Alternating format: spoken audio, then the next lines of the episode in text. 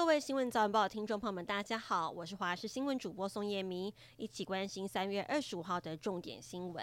桃园市农业局持续追查逃亡狒狒的下落，今天他再度被民众目击，又逃往其他地方。画面中可以看到狒狒淡定在墙头上行走，被民众拍了下来。这个地点就位在桃园杨梅的富冈运动公园附近。由于昨天通报的位置在新屋地区，桃园市农业局夜间再度出动了热成像空拍机，缩小范围，在新屋头洲地区优先搜索。不过夜间搜索没有找到狒狒的下落，白天获报之后，相关单位也已经前往现场进行地毯式搜索。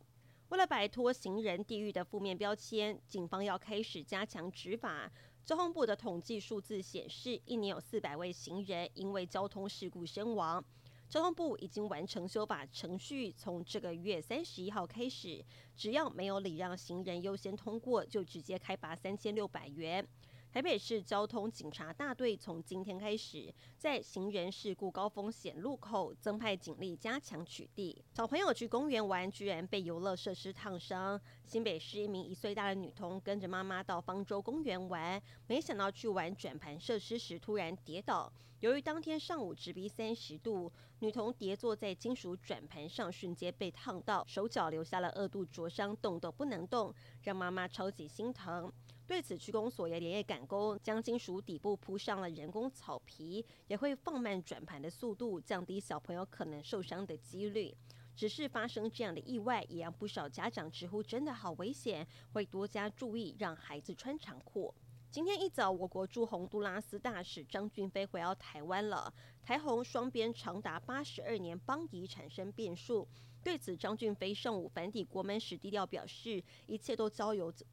一切都交由外交部回应，我们也已经尽了最大的善意。而洪都拉斯政府表示，他们曾经向台湾索要六百亿新台币援助，却被已读不回。对此，我国外交部澄清没有已读不回，反倒是对方对我国提出的协助方案始终没有回应。家中有小朋友的民众得注意儿童的安全。日本名古屋市昨天傍晚发生两名幼童坠楼身亡的不幸事故。根据警方调查，坠楼的幼童平时住在名古屋一处公寓七楼，是一对两岁大的双胞胎兄弟。事发当下，男童的双亲都在家中。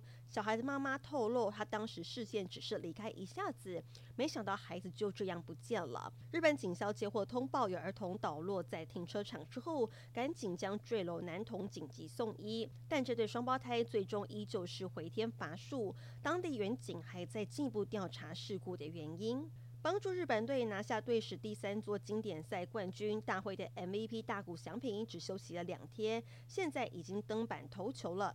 台湾时间二十五号。大谷在小联盟的热身赛先发投了四点二局，就飙出了八次的三振。虽然他有被敲出一支全垒打，但是整体表现还是非常有水准。有趣的是，大谷翔平说，在经典赛过后，他花了很多时间睡觉，让身体好好恢复。而且热身赛只是微调而已，适应一下大联盟使用的新规则，也调高自己的用球数。现在大谷表示，他已经为大联盟的开幕战做好准备。以上新闻内容非常感谢您的收听，我们再会。